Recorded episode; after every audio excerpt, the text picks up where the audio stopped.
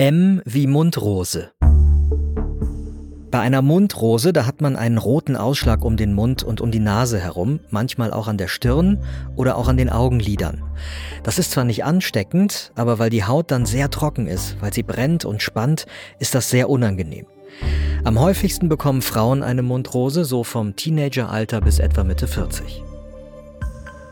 Wieso bekommt man eine Mundrose? So ganz genau weiß man das noch nicht, die Wissenschaft forscht da noch dazu. Aber man kennt so ein paar Sachen, die das Risiko eben erhöhen. Zum Beispiel, dass man viel und oft Hautcremes, Waschlotionen und Co benutzt.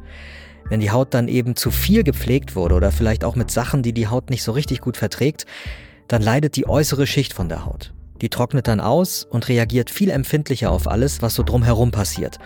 Und das kann dann leichter zu einer Mundrose führen. Der Teufelskreis ist aber, viele denken, sie können das in den Griff bekommen, wenn sie die Haut einfach noch mehr pflegen. Das macht den Ausschlag unter Umständen aber noch schlimmer. Übrigens kann auch Sonnenlicht bzw. UV-Licht zu einer Mundrose führen oder auch viel Stress. Wie erkennt man eine Mundrose?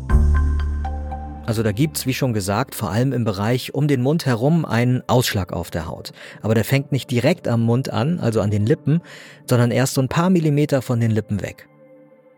An der Stelle, wo der Ausschlag dann ist, da ist die Haut rot und trocken. Die brennt und spannt.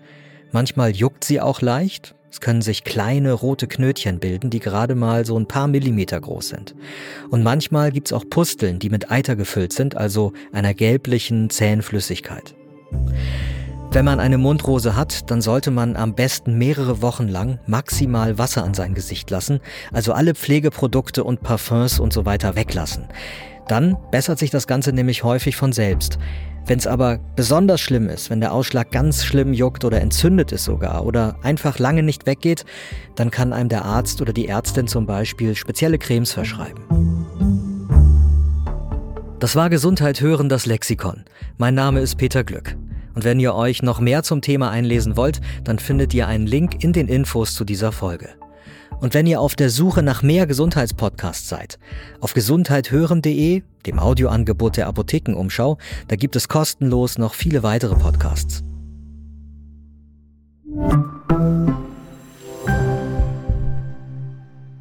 Übrigens, die Mundrose, die wird umgangssprachlich auch Stewardessenkrankheit genannt.